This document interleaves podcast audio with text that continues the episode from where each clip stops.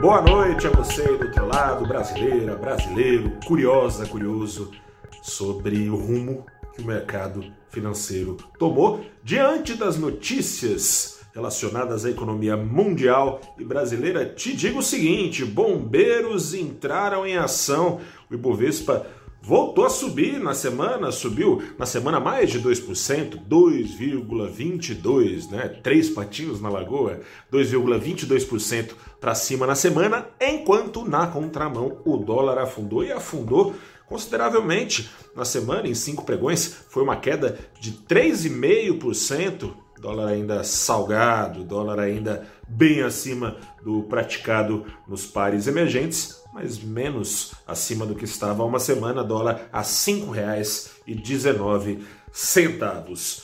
O dia foi de bombeiros agindo pelo seguinte: enfim, lá nos Estados Unidos, Jackson Hole, a semana foi é, com apreensão, né, com tensão, expectativa, no aguardo do simpósio anual de Jackson Hole, o vale ali entre os Alpes do estado de Wyoming, nos Estados Unidos, de onde todos os anos se reúnem é, os principais banqueiros centrais do mundo tendo como anfitrião esse encontro, claro, o Banco Central americano. O encontro não foi lá pelo segundo ano consecutivo por causa da pandemia, mas de lá falou Jerome Powell, presidente do Banco Central dos Estados Unidos. As expectativas eram de que Jerome Powell trouxesse novidades sobre quando vai começar a tirar os estímulos que tem praticado na crise. Os juros foram zerados por lá em março de 2020. Em paralelo, injeções monetárias têm sido feitas nos mercados na base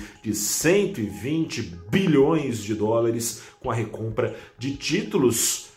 A expectativa era que Powell trouxesse uma data para o começo dessa retirada de estímulos via diminuição das injeções monetárias. O primeiro passo para a retirada de estímulos vai ser esse.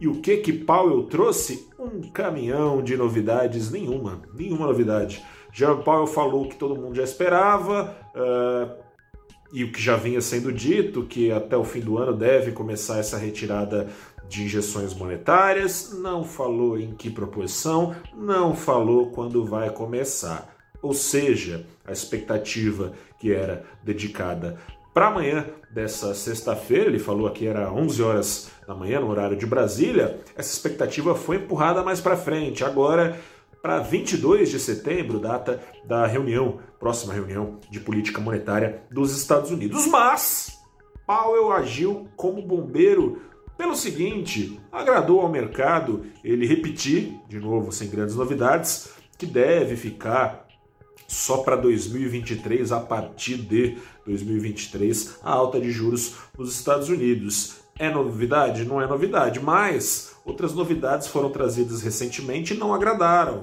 justamente quando foi antecipado essa antecipada essa alta de juros para 2023. Antes era para 2024, temia-se que Powell é, falasse que teria de subir juros antes. Ao fim e ao cabo, isso trouxe alívio, aqui no mercado nacional um alívio dobrado, né? Porque a gente tem os nossos problemas locais, nossos problem pro problemas locais que seguem no radar. Mas o Brasil então seguindo apenas autossuficiente em alta de juros e queda de crescimento, sem ter essa autossuficiência turbinada também com alta de juros nos Estados Unidos, o que também faria o potencial de crescimento da maior economia do mundo ser deprimido. Sem isso, respirou então o mercado aliviado e respirou ainda mais aliviado, podendo acompanhar, como não vinha acompanhando o ritmo quando é de ganhos lá fora, o ritmo das bolsas de Nova York, que fecharam com recorde de novo nessa sexta-feira, podendo então acompanhar esse ritmo com o nosso bombeiro é, doméstico, Arthur Lira. No começo da semana, na terça-feira, ele já tinha botado a sua escada Magiro para apagar incêndio aceso pelo presidente Bolsonaro. Na terça-feira, logo na sequência de uma segunda-feira mais uma nervosa, em que o mercado brasileiro apanhava na contramão de recordes lá fora, Aqui, Arthur Lira publicava pela manhã um artigo no jornal o Globo em que rechaçava ameaças de ruptura institucional, usou nome aos bois, não deu nome aos bois, mas só sendo literalmente algum ruminante para não ter entendido o que ele quis dizer. Falou que enquanto tem briga nas redes sociais, enquanto tem é, desmentidos e ataques e tudo mais, isso não enche barriga, isso não controla a inflação, isso não vacina ninguém. É verdade. Enquanto isso, tem uma barafunda rolando, tem um risco fiscal. Horas depois desse artigo defendendo a democracia, Arthur Lira defendeu o teto de gastos, falou que a responsabilidade fiscal anda ao lado da democracia, e isso, ao longo da semana, foi trazendo alguma calmaria, apesar de ontem ter dado uma bela desabada o mercado aqui no Brasil. Hoje se recuperou com a mangueira de bombeiro de Atulira sendo colocada para agir novamente nesta sexta-feira. Ele repetiu o que já vinha dizendo, que democracia e responsabilidade fiscal estão garantidas no que depender dele do Congresso. Ele falou que não vai acontecer nada no 7 de setembro, falou que no que depender dele não vai ter golpe nenhum. Esse rumor tem pintado aí, né, é, com as convocatórias feitas pelo presidente Jair Bolsonaro para protestos contra o STF. É, Jair Bolsonaro fala que não vai dar golpe, mas que vai atender à vontade do povo e coisa e tal. E a gente sabe que muitas vezes tem esses protestos em defesa para o presidente, defesas de volta da ditadura militar. Outro dia o presidente estava botando tanque para esfumaçar na rua. Enfim, mas Arthur Lira apagou essa fumaça toda, o mercado gostou do que ouviu, ficou faltando explicar como vai fazer o milagre de caber dentro do teto de gastos precatórios e Bolsa Família turbinado, ou seja, como vai conseguir pagar o Auxílio Brasil que o presidente já definiu que vai ser pago e não se sabe como vai fazer chover dinheiro, mas é, como é que vai fazer isso sem dar calote em precatório? Ele não falou, mas bastou aos ouvidos do mercado essas palavras doces, vale a pena você aí do outro lado que acompanha o saldo do dia, fica o nosso recado.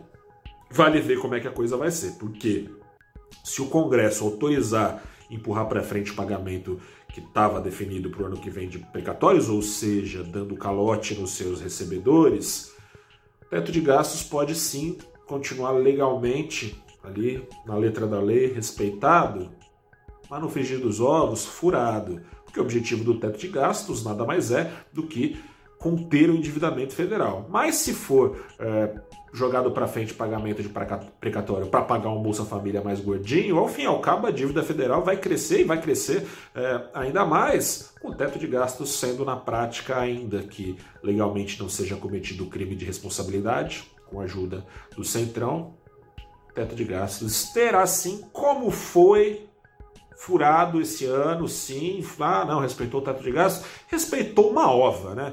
Já não foi ano passado e não teria como ser diferente mesmo no eclodir da crise. Não precisaria ter sido esse ano se o governo tivesse feito seu dever de casa, cortado outros gastos para pagar auxílios emergenciais que correram por fora do teto com o aval do Congresso. Agora, teto de gastos pode sim, legalmente ou não, ao que tudo indica, ser furado sim no ano que vem. O golpe está aí, cai quem quer. Sobre isso tudo, sobre essa mistura de cena americana com cena brasileira e sobre próximas semanas que podem ser de tensão agravada, te convido a conversar comigo. Quando? Na segunda-feira, que horas? Às oito e meia da manhã. Com quem? Com a Mariana Adré, ela é gestora da Trust Investimentos e também com o Felipe Sichel, que é estrategista, chefe do Banco Digital. Modal Mais! 8 e meia da manhã, então, no canal do Valor Invest no YouTube, também no Facebook do Valor Invest, se você preferir no Twitter, e se você for de LinkedIn, estaremos no LinkedIn para conversar com você aí do outro lado. Mande as perguntas. E se estiver no YouTube, aperta aí o botãozinho, tá lá no nosso canal já o link disponível para você não perder a hora. Eu sou Gustavo Ferreira, repórter do ValorInvest.com. Deixo aqui o meu abraço, desejo de que você se cuide, a pandemia não acabou. Eu estou me cuidando aqui, contando as horas para receber a segunda dose da vacina. Tá chegando, em outubro eu tô lá de volta no posto. Um grande abraço, boa noite, até a próxima e tchau.